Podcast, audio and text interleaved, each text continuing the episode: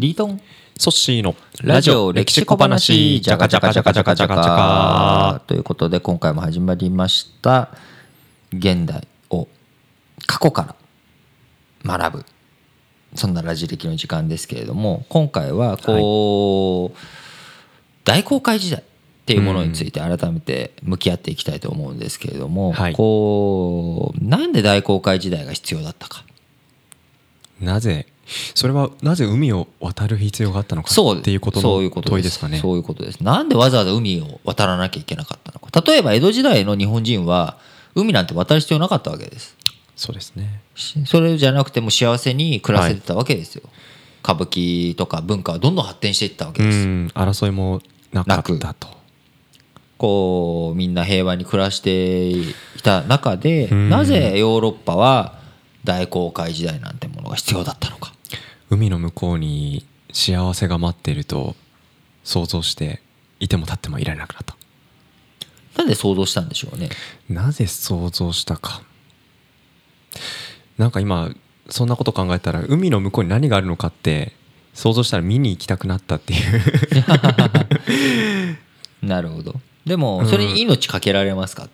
うんかけちゃう人がいたんですね。かけちゃう人がいたいたわけですけれども、はい。まあ、やっぱりそこには必然的な要因がないとう人間何かチャレンジっていうのをうん。こう大々的に誰か一人のこうドン・キホーテというのは出てくるかもしれないですけれどもやっぱそれが大航海時代というふうにして歴史を動かしていくうん原動力になっていくっていうことははい。そこに何かもっと具体的な影響作用そういったものが出てこなきゃいけないわけなんですけれども、一つ大きいのはやはり宗教的なポイントになってきますけれどもイス地中海っていうものがこうあイスラム教に当選簿されちゃってたということ、一つこれが大きい要因としてありますねと。はい。でその一方でじゃあそこから先いリカバリーショットをどうやって打っていくんだっていうことでこうインドとの交易とか香辛料が欲しい、で特に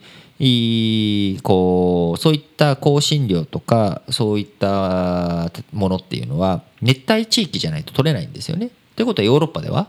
取れません。取れないですね。寒い、うん。寒いヨーロッパでは取れないのでじゃあそのヨーロッパからどういうふうに行こうかっていうまず貿易上の課題。はい。そういった問題をクリアにしていくために大航海時代っていうものが一つ生まれてきたということですね。だからはい海の向こうに何があるかっていうのは実は大航海時代は問題ではなくてどうやったらインドに行けるかもっと具体的だったんですねそうなんです。はいでそれで西地球っていうのは丸いらしいぞと。っていうことは西に行けばインドに行けんじゃねえかうんっていうことで言ったらアメリカを見つけちゃったっていうインドの前にアメリカを見つけたとえそうなんです。うん西に行こうとだからインディアンっていうわけなんですよ昔。コロンブスはこう西に行けばインドにたどり着くで実際行ったらこうあの白人とは違う系統のお人たちが住んでいるはい。土地に出会った。うん。で彼らのことをだからインディアンって呼んだんですね。インド人って意味なんです。でもそのでもインド人じゃないから。インディアンっておかしいよねってことで、うん。今ではネイティブアメリカンということでうん。アメリカのもともとアメリカに住んでいた人たちとはい。いう呼ばれ方呼び方をしているわけですけれどもこういったところがあのなぜインディアンかっていうところも含めて大航海時代が始まった最初の理由っていうのはやはりインドに行きたかった。うん。香辛料を手に入れたかったっていうことが大きかったんですね。明確な理由がありまし明確な理由が。それにさらに付随してこうイスラム教の圧迫が強かったのでもっとあのキリスト教国を増やしたいっていう宗教上の要請、うん。これも非常に大きかったもともと地中海は通れたんですか？昔は通れましたね。それはだってイスラム教徒が支配してたわけではないので、ってことですよね。でそこで香辛料の存在をもうすでに知っていて。もちろんもちろん。ローマ帝国シルクロードを渡って手に入ってたわけです。これがうん。あのーもともと十字軍運動なんかっていうのも、はい。結局はそこの交易路を確保していくためにどうやっていくのかっていうそういった経済上の要請もあったわけですし、はい。ただそれがこう反対側地中海の向こう側ヨーロッパの反対側が全部オスマントルコになってしまったと、なるほど、はい、そうなっていくと通れなくなっちゃう、うん。どうやって香辛料を手に入れようか新しい航路が必要だと、うん。まあ、こんな順番で考えてもらえるとうんいいのかなと思いますね。そういうことですね、うんうんうん。ただそのいつまでも制圧されてるだけじゃあのいかないいけないということでキリスト教の布教っていうのも文脈としてあった文脈としてあって。ー。それでキリスト教の力もふ力をつけていこう、はい。で交易をオスマントルコとかトルコ経由地中海貿易に頼らなければ他のルートが確立すれば当然それがそのまま国益にもなっていくわけですので、うん。だから海軍力っていうものがどんどん力強くなっていく。要は地中海っていうのは内海ですから、はい。そんなに荒れないんですよね、うん。ところがこう大西洋とか、あのーまさに何ですか「タイタニック」が沈没したうん。こともでも分かるようにやっぱはい。荒れる海だったりとかもするわけです。そうすると航海術っていうのは強くなっていくわけです。しうんで一方こうアフリカ大陸経由アフリカの南方希望法っていうとこを回ってはい。こうインドに行くうん。航路っていうのは確立されていくわけなんですけれども、はい。じゃあアフリカアメリカ大陸を下ってうん。アメリカ大陸を渡ってはいけないのかっていうことでマゼラン。っていう人が、まあ、マゼラン海峡っていうのを見つけてそこから太平洋に出ていくわけですけれども、はい。太平洋の方は、まあ、穏やかな海だったんですが、はい。穏やかすぎてうん。風がないんですよね。ってことは？結構こう反戦としてははい。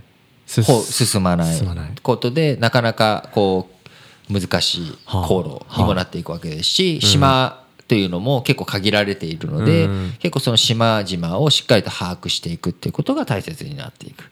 なので、あのー大航海時代を通していろんな島が見つかってもいきますし、いろんな航路が開発開拓されていくわけですけれども、あのーやっぱりその海軍力とか航海術、うん。こういったものがどんどん発展していく、うん。いろんな工夫をしていかないとこう成長ができないっていうような状態になっていくわけなんですね。うんだから最初こう圧倒的に東洋広い意味での東洋というのは、まあ、オスマントルコだったりとかインドだったりとか中国。はい。こういった国々の方がはるかに文明的にも文化的にもあヨーロッパよりも先進的だったのが、こういつの間にかヨーロッパに逆転されていってしまう、うん。その一つの文脈のスタートとして大航海時代。あここで技術力とかいろんなものが発展していく。あうん。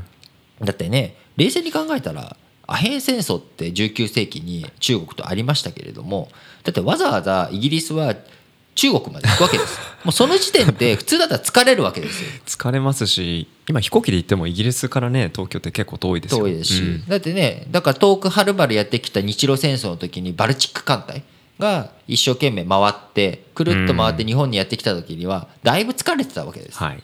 で日本、ね、それだけじゃないですよもちろん。それだけじゃないですけれども一つはそうやって騎兵させた上で叩き潰したっていう、こう文脈が日露戦争はあるわけで。はい。でそれに対してこうアヘン戦争の時にはそれができなかった。うん。でそういった面でもやはりその圧倒的な技術力だったりとか航海うん。航路まあもちろんねアヘあのイギリスからはるばる行ったっていうわけではなくてインドとか途中に基地はあのいっぱいあるので単純にこうロシアとイギリスっていうの比較はできないんですけれども、うん。